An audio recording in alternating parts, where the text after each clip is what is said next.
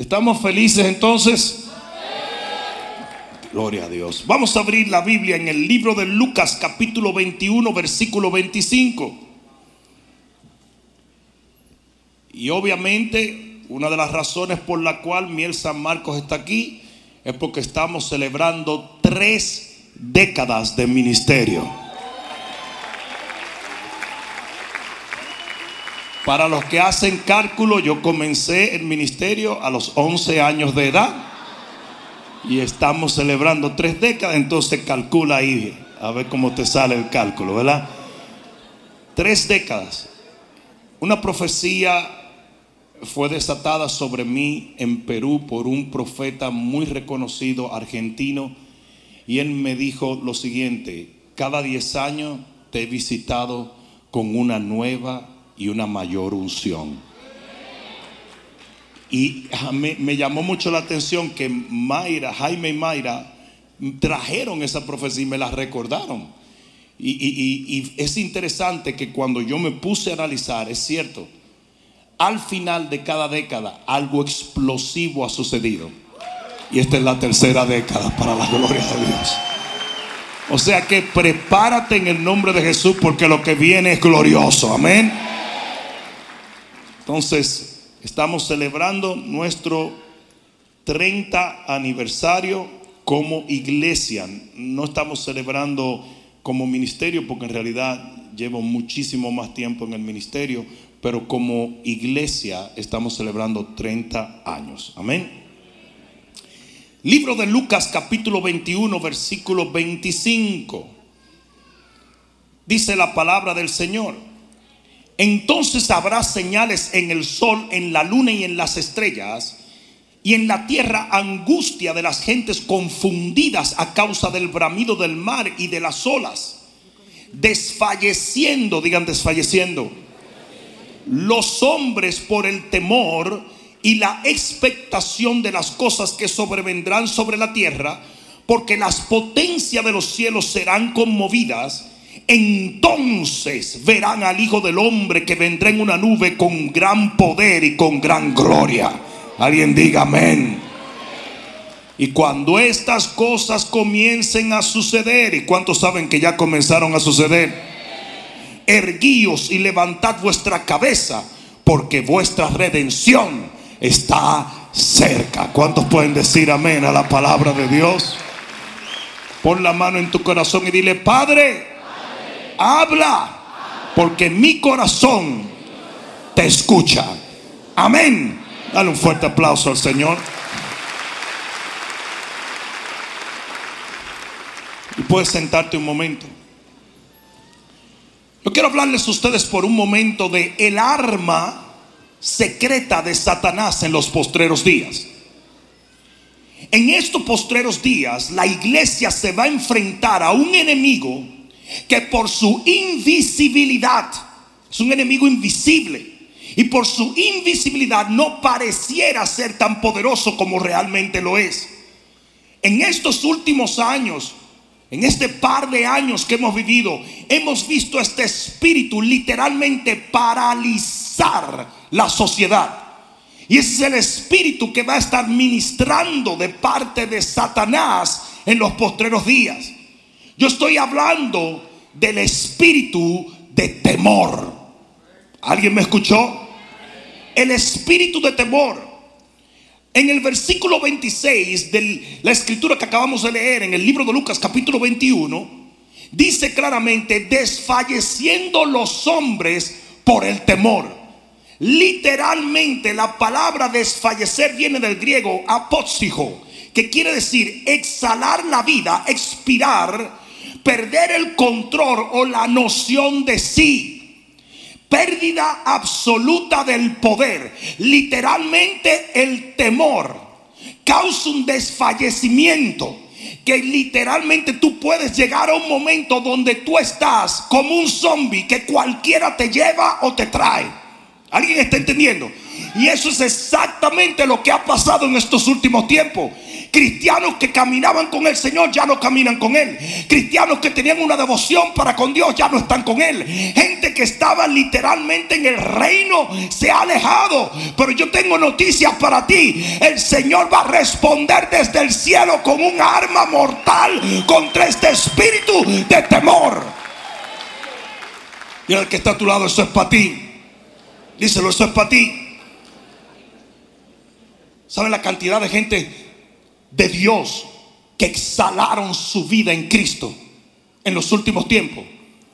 Que se quedaron sin el poder que antes tenían para hacer la voluntad de Dios. Que perdieron la noción o la voluntad y comenzaron a caminar movidos por un espíritu que no es el espíritu de Dios. Porque esa es la respuesta del por qué un espíritu de temor es lo que viene sobre la tierra en los postreros días. La respuesta es que el temor permite control.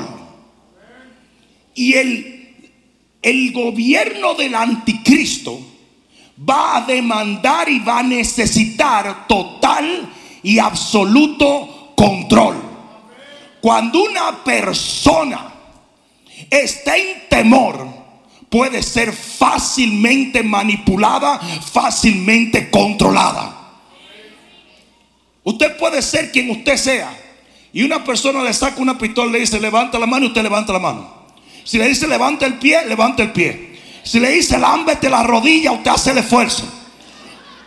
Porque bajo temor cualquiera puede ser controlado y manipulado. Ahora no importa si el que tiene la pistola es negro, blanco, amarillo, rojo. Lo que importa es que le ha infundido temor. No sé si me están entendiendo. No sé si alguien me está entendiendo. Y si el temor está presente, la persona quiere el temor y literalmente se deja manipular o mover hacia donde aquel que está causando el temor quiere. Y por eso los postreros días se van a ver llenos, llenos de temor. Temor va a andar por todos sitios. ¿Alguien me está entendiendo? En el libro de los Hechos, en el capítulo 1, vemos que Jesús le explica el reino de los cielos a la gente. Y le dice a los discípulos, mira, esto va a ser el reino de los cielos. Y por 40 días y 40 noches, ¿a quién le hubiera gustado estar en ese seminario? 40 días, 40 noches con un Cristo resucitado, hablándole de las cosas del reino de los cielos. Y luego les dice, y ahora va a venir el Espíritu Santo sobre ustedes. Y ustedes me van a ser testigos. Y esto y lo otro. Y de repente, ¿saben lo que ellos hacen? Se encierran en el aposento alto. Y la Biblia dice que se encerraron porque estaban llenos de temor. Tenían miedo. Tenían miedo a los judíos. Y usted puede ser una persona que está llena de fe, que recibió palabra, que recibió unción, que caminó con el Señor, que experimentó la gloria de Dios. Pero si el temor se mete en ti, usted pierde su control y le cede el control a otro. Y es por eso que ese espíritu está ministrando hoy en día. ¿Alguien testifica de esto? Te voy a dar un ejemplo. Elías era uno de los profetas más poderosos que jamás ha caminado sobre la tierra. Elías vio fuego caer del cielo. Elías degolló a todos los profetas de Baal. Uno a uno le cortó la cabeza. Era bravo el tipo, ¿viste? Le cortó la cabeza a todos los profetas de Baal. El hombre era literalmente uno de los hombres más poderosos que jamás caminó sobre la tierra. Había una unción tan gloriosa en él que el infierno le temía. Pero, digan, pero, un día el saber le dijo, te voy a cortar la cabeza. Y Elías cayó en temor. ¿Y saben lo que hizo el poderosísimo hombre de Dios? Se encerró en una cueva. Y asimismo hay muchos hoy en día, muchos que me están viendo por las diferentes plataformas, están encerrados en cuevas. Hay muchos que están en su casa en este momento. Hay muchos que están encerrados con todo y unción, con todo y fe, con todo y poder, con todo y esperanza y visiones del cielo. Están encerrados. ¿Por qué? Por temor. Porque el temor hace que desfallezcas que pierdas tu control.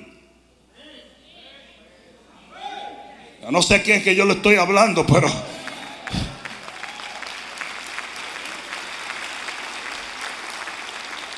La cantidad de ministerios poderosos, impactantes, que ni siquiera han abierto sus puertas. Están ministrando por el internet. Como que a las computadoras no se le pegan virus, ¿verdad? Pero están ministrando pastores con su corbata acá arriba y su calzoncillo de Hershey's Kisses aquí abajo. Y todavía están ministrando así porque tienen pánico, tienen temor. Perdieron el control, perdieron la noción, perdieron el poder. Así le pasó a Elías. ¿Y qué decimos en el libro de Génesis? Cuando se introduce por primera vez el temor, Adán y Eva caminaban con Dios al aire del día. el aire allí es ruach, que quiere decir el espíritu el aliento de Dios. Y ellos caminaban bajo esa nube de gloria. Y de repente el enemigo se mete en el medio y dice que cuando el Señor salió a buscar a Adán y a Eva, dice, tuvimos temor y nos escondimos de ti. Porque toma un instante para que un espíritu de temor cambie completamente la vida de un cristiano. Alguien debió decir amén. Una gente que está llena de temor es una persona que literalmente no, no tiene sentido. Una gente con pánico, con histeria. Tú no puedes hablarle, tú no puedes conversar con una persona así porque no está literalmente despavorido, no tiene control. Y asimismo hay muchos cristianos hoy en día, toda una generación. Porque el temor está diseñado para control. Y si algo, Satanás no quiere amarte, Satanás quiere controlarte. El anticristo quiere controlar. Control es lo único que un demonio quiere tener sobre un individuo. Él quiere manipularte y manejarte a la mala hasta llevar tu alma al mismo infierno.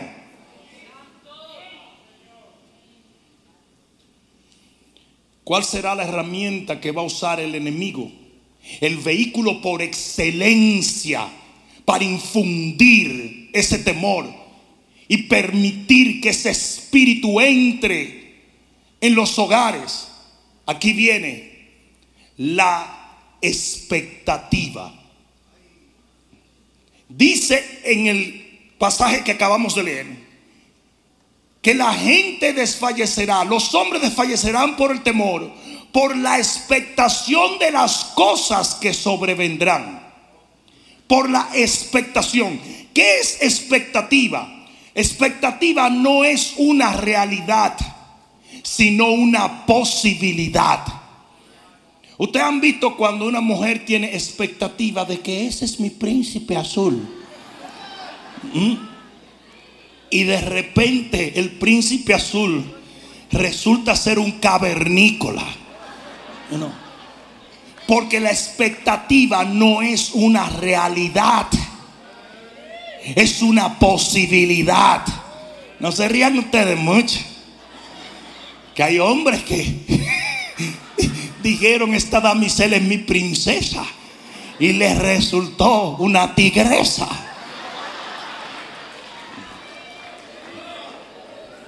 Y, las mujeres saben engañar a los hombres. Ustedes saben que la, primera vez que salen, eh, una ensalada está bien. ¿Qué le, ponen a la ensalada? Tuna. Oh, no. Ponme tú. no. Para que sea la mitad estoy cuidando. Y tú sabes, mira, ñañe, baratísima me va a salir la muchacha. Se casan, compadre, y dicen, tráeme. Quítame de los ojos una vaca y los cuernos y tráeme así. Que yo me la como. Y después que tú acabas, acabas primero y te dice, tú te vas a comer la papita.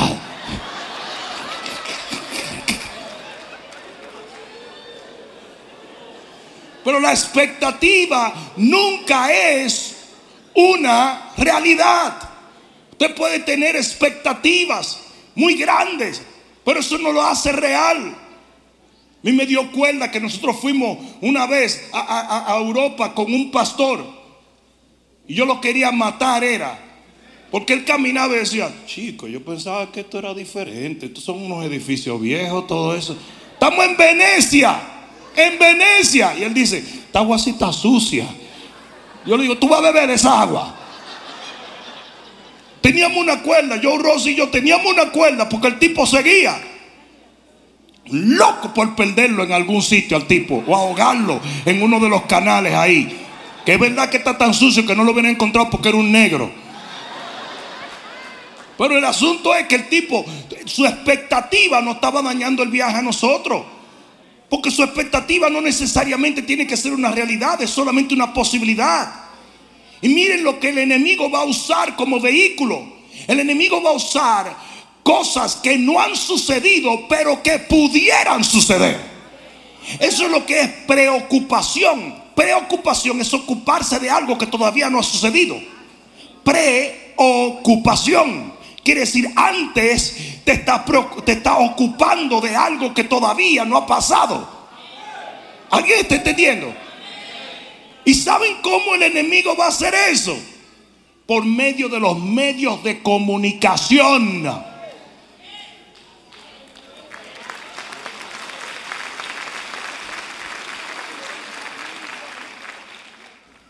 Pero, yo dije, pero, aquí viene los heavy duty funky Robbie Wow. Cada vez que el espíritu de temor comienza a ministrar en una generación, Dios derrama el Espíritu Santo sobre esa generación. Oh, no, no, no, si se lo vas a dar, dáselo fuerte.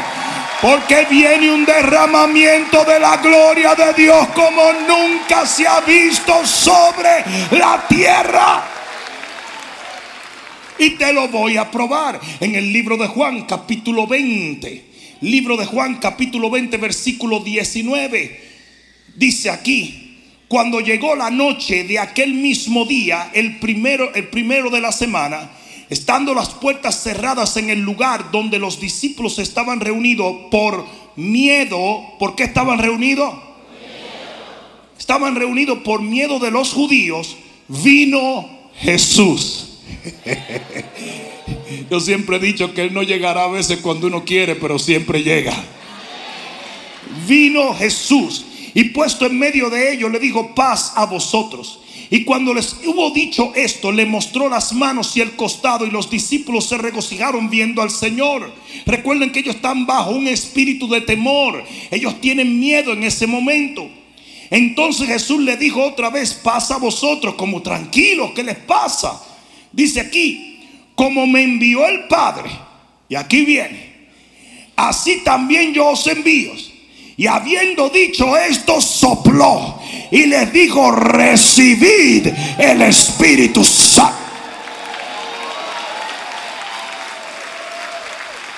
Porque cada vez que el espíritu de temor entra en una generación, el Espíritu de Dios va a invadir la iglesia de Cristo Jesús. El único antídoto al temor es el Espíritu de Dios. ¿Alguien está entendiendo eso? Y es por eso que la lluvia tardía, la visitación más gloriosa que jamás se ha visto del Espíritu Santo sobre la iglesia, está a punto de acontecer en este tiempo. Iglesia, prepárate. Yo dije, iglesia, prepárate. Iglesia, prepárate. La gloria de Dios va a llenar esta generación como nunca antes se ha visto. Libro de los Hechos capítulo 2. Libro de los Hechos capítulo 2. Esta fue la segunda vez que pasa lo mismo. Ellos estaban encerrados Ellos estaban en el aposento alto. Ellos estaban temerosos. Y de repente dice, cuando llegó el día de Pentecostés, versículo 1, estaban todos unánimes y de repente vino del cielo un estruendo como un viento recio que soplaba, el cual llenó toda la casa donde estaban sentados. Y se desaparecieron lenguas repartidas como de fuego, asentándose cada uno sobre cada uno de ellos. Y fueron todos, fueron todos, fueron todos, fueron todos, fueron todos llenos del Espíritu Santo. ¿Y saben lo que pasó? Que ellos todos estaban escondidos bajo ese espíritu de temor. Y de repente salieron a las calles a predicar el Evangelio. Sin ningún temor. En un solo instante. Llenos por el Espíritu de Dios. Salieron a predicar a la calle. Capítulo 4 del libro de Hechos. 4.23, ellos vuelven a tener una calamidad.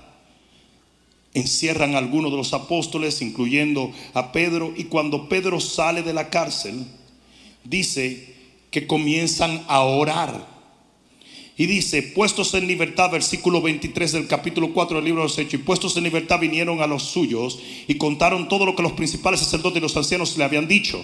Y ellos habiéndolo oído, alzaron unánimes la voz diciendo y dijeron, soberano Señor, tú eres el Dios que hiciste el cielo y la tierra, el mar y todo lo que en ellos hay que por boca de David tu siervo dijiste, ¿por qué se amotinan las gentes y los pueblos piensan cosas vanas? Se reunieron los reyes de la tierra y los príncipes se juntaron en uno contra el Señor y contra su Cristo.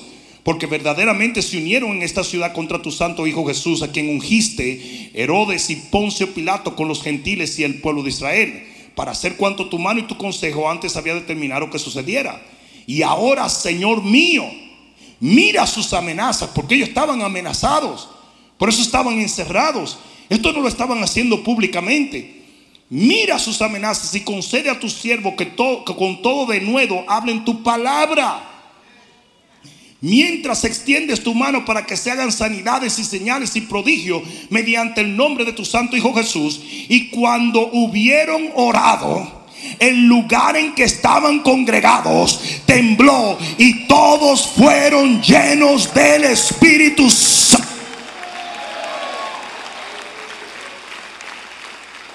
Y hablaban la palabra de Dios con denuedo.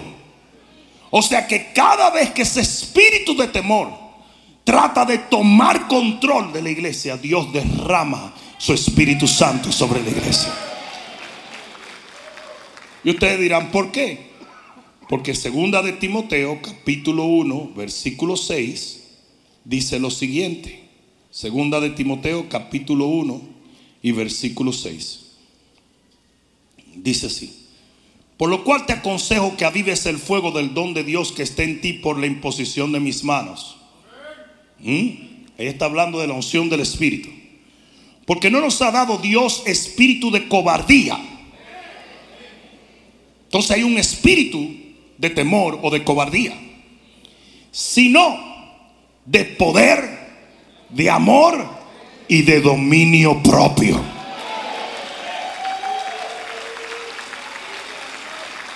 Por tanto, no te avergüences de dar testimonio o no te intimides, es la palabra original. No te intimides de dar testimonio de nuestro Señor y de mi preso suyo, sino participa de las aflicciones por el Evangelio según el poder de Dios. Entonces mira lo que está diciendo allí. allí. El espíritu contrario al espíritu del Señor es el espíritu de temor. Y por eso es que el Señor derrama su espíritu cuando hay un espíritu de temor. ¿Por qué? Porque como el temor paraliza para que nosotros no podamos predicar el Evangelio, el Espíritu de Dios enciende una llama que nadie la puede detener. ¿Cuál es la asignación de la iglesia de Cristo en los postreros días? Predicar el Evangelio a todas las naciones y después viene el fin. Por lo tanto, si el temor hace que la iglesia se esconda, que la iglesia esté controlada, que la iglesia se calle, que la iglesia ande. Ustedes saben que en todo este tiempo la gente, no, porque imagínate, uno no puede predicar porque la gente, y no podemos ir a orar por la gente, y no podemos entrar en los hospitales, y no podemos tener servicio. Mentira, nosotros seguimos teniendo servicio.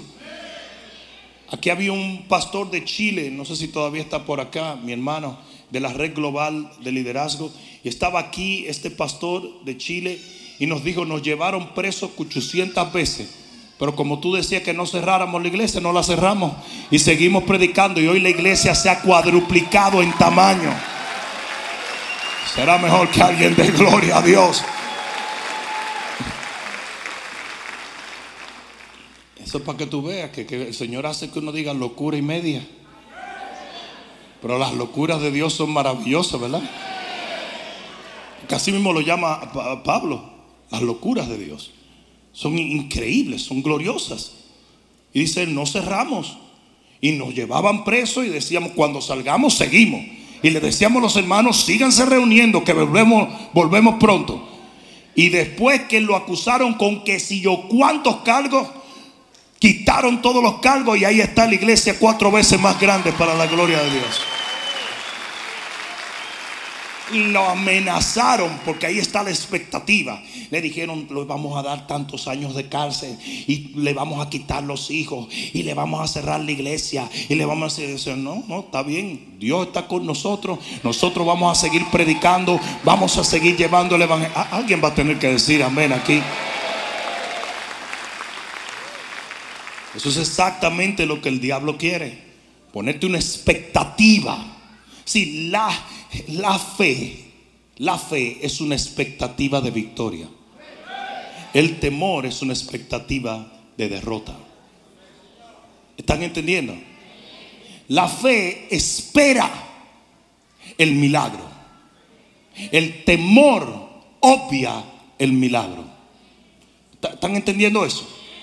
Mientras usted esté en fe, usted está en la expectativa de que todo va a salir bien. No importa lo que pase, todo va a estar bien.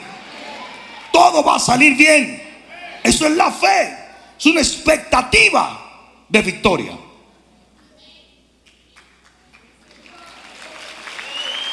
El temor es totalmente lo opuesto a la fe.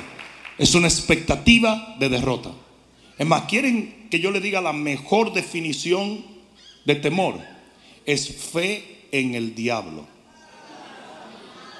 es la mejor definición de temor. Fe en el diablo. Y funciona, funciona, porque mira lo que dijo Job. Lo que yo temía fue lo que me sobrevino. O sea que de la misma manera que la fe funciona para atraer la bendición de Dios, el temor funciona para que se logre el plan del enemigo en tu vida. Lo que yo temí me sobrevino. Eso fue lo que dijo Job, porque es fe en el diablo. Ahora bien, cuatro cosas necesitas. Cuatro necesitas en este tiempo para poder no solamente sobrevivir a este espíritu de temor, sino literalmente triunfar en este tiempo. Número uno, necesitas la llenura del Espíritu Santo. Necesitas avivar el fuego en tu vida.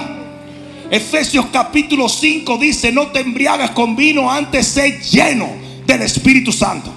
Y tú sabes cómo se embriaga la gente cuando toma y toma y toma y toma. Pues usted tiene que tomar del Espíritu, tomar del Espíritu, tomar del Espíritu. Tu devoción en este tiempo tiene que ser excelente. Usted tiene que orar como usted nunca ha orado en su vida. La segunda cosa que tú necesitas es cuidar lo que ves y lo que oyes. La Biblia dice que los ojos son la lámpara del cuerpo. Lo que entra por aquí trae tinieblas a tu interior o trae luz a tu interior. Ustedes saben cuál fue el problema del pueblo de Dios. No fueron los gigantes fue que ellos se fijaron en los gigantes. No sé si me están entendiendo. El problema no son los gigantes, lo demostró David. El problema es que usted se fije en los gigantes. La narrativa de cómo venía Goliat con su show y tenía una lanza que parecía un rodillo de telar y un escudo. Pero cuando David se le paró delante, dijo: Nunca, fíjense que David nunca le llamó gigante a Goliat, porque él sabía que el único gigante es Jehová. Y le dijo: Tú vendrás a contra de mí con todas esas mojigangas, pero yo vengo en contra de ti en el nombre de Jehová de los ejércitos. El único grande, el único digno, el único poderoso. Ustedes saben por qué los dos espías no cayeron en la narrativa del temor que cayeron los otros diez. Porque dos de ellos cortaron un racimo de uva y lo llevaban en un paro. Y mientras los diez iban mirando los gigantes, los dos iban oliendo las uvas, mirando las uvas, caminando con las uvas. Usted está supuesto a ver uvas y no gigantes. Yo todavía no entiendo cómo un cristiano ve noticias seculares. Yo no lo entiendo. No, no tengo la menor idea. Hay noticias que hay que verlas. Hay noticias que tienen que ver con Israel, todo es cumplimiento profético y todo. Pero usted tiene que escoger muy bien cuáles son los outlets que usted escoge. Usted tiene que escoger muy bien. Tres, tienes que rodearte de la gente correcta. Rodéate de la gente correcta. Anda con sabio y sabio serás. Anda con gente valiente y valiente estarás. Cuando el Señor le dice a Gedeón, baja, desciende a ver, a ver los madianitas. En jueces 7:10, mira lo que le dice el Señor. Y si tienes temor de descender, baja con fura tu criado al campamento. Parece que Fura era un tigre que no le tenía miedo a nada. Porque está bien, si a mí me habla Dios, yo debo de tener la confianza de avanzar. Pero era él que le iba a hablar Fura. O sea, que él iba a venir donde Fura y le iba a decir, oye, vamos a bajar a ver el enemigo. ¿Cómo? Eso es como que tuve un pipo y alguien te diga, métele el dedo en la boca. ¿Cómo, cómo, cómo es ese asunto? Pero parece que el tipo era tan valiente que automáticamente Gedeón le dijo, vamos, el tipo dijo, vamos, vamos para adelante. Y ese es el tipo de gente que tú necesitas. Yo dije, ese es el tipo de gente que tú necesitas. Gente que te habla de posibilidades, de milagro, de bendición, de sanidad, de liberación. Alguien diga amén. Y finalmente, la cuarta cosa que tú necesitas como iglesia como creyente en este tiempo, donde ese espíritu de temor estará fuertemente ministrando sobre la tierra, es fe. Alguien diga fe. Porque donde hay fe no hay temor. Y donde hay temor no hay fe. Usted tiene que creer en la protección de Dios. Usted tiene que entender que el Salmo 91 no está ahí para cantar una cancioncita sobre él. El que habita el abrigo del Altísimo morará bajo la sombra del Omnipotente. Y caerán a tu lado mil y diez mil a tu diestra, mas a ti no llegará, dice el Señor. Usted tiene que creerlo. Yo dije, usted tiene que creerlo. Usted tiene que creerlo y vivir por esa fe. Porque el justo camina por fe y no por vista. No puede permitir que el enemigo tome su corazón mediante el temor. Usted tiene que armarse de fe. No temas cree solamente.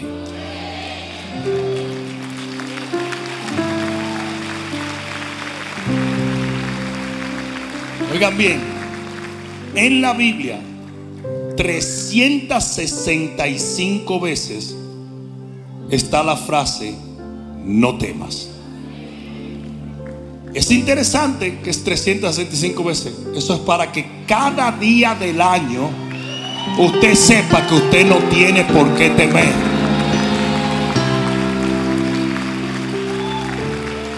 La fe es un escudo. Mientras usted esté en fe, aunque los dardos estén viniendo y el olor del fuego se sienta y el impacto y el resplandor del fuego se, se sienta también, no te va a tocar en el nombre de Jesús.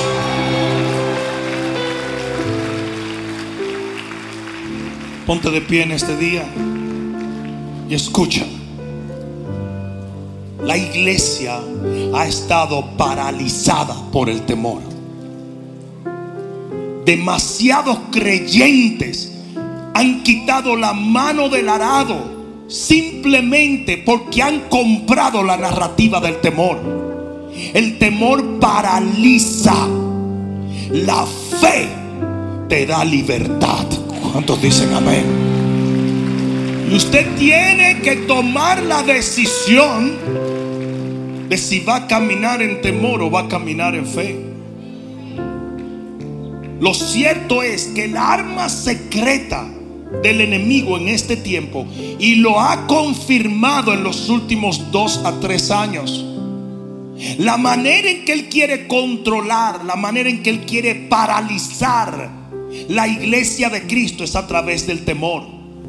En este tiempo caminará en poder y en la libertad de Dios aquellos que sigan el Espíritu Santo del Señor. Termino con esto. Comencé hablando de que desfallecerá Desfallecerán los hombres por el temor en los postreros días. Les expliqué que desfallecer es literalmente soltar el control y dárselo a otro. Es perder la fuerza o la noción o el norte y entregárselo a otro. Que eso es exactamente lo que el enemigo quiere, controlar la iglesia así. Pero la Biblia dice que Pablo le dice a Timoteo, el espíritu que tú tienes es un espíritu de poder, amor y aquí viene dominio propio. Nadie te domina. Nadie te domina, nadie te somete, nadie te controla, nadie te manipula. Sino Dios. Yo dije, sino Dios.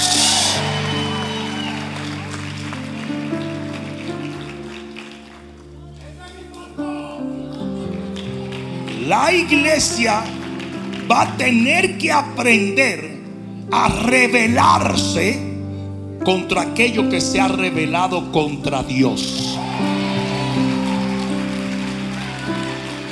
¿Saben cuál era el argumento de mucha gente? No, pero es que tú tienes que obedecer las leyes, porque las autoridades son puestas por Dios. Eso no fue lo que dijo Sadrach, Mesach y Abednego. Eso no fue lo que dijo Daniel ellos dijeron, no way, eso está en contra de la autoridad de quien es mi autoridad. ¿Alguien está entendiendo eso? Y la iglesia en estos postreros días se va a tener que levantar y va a tener que decir a Dios y solamente a Él.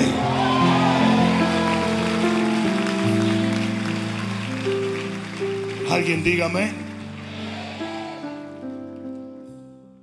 Hola, Bishop Rudy Gracia aquí, invitándote a que nos sigas en todas las plataformas sociales donde podrás escuchar la voz de Dios a través de nuestras palabras y podrás ser edificado en lo que es la fe, la cual es nuestra victoria.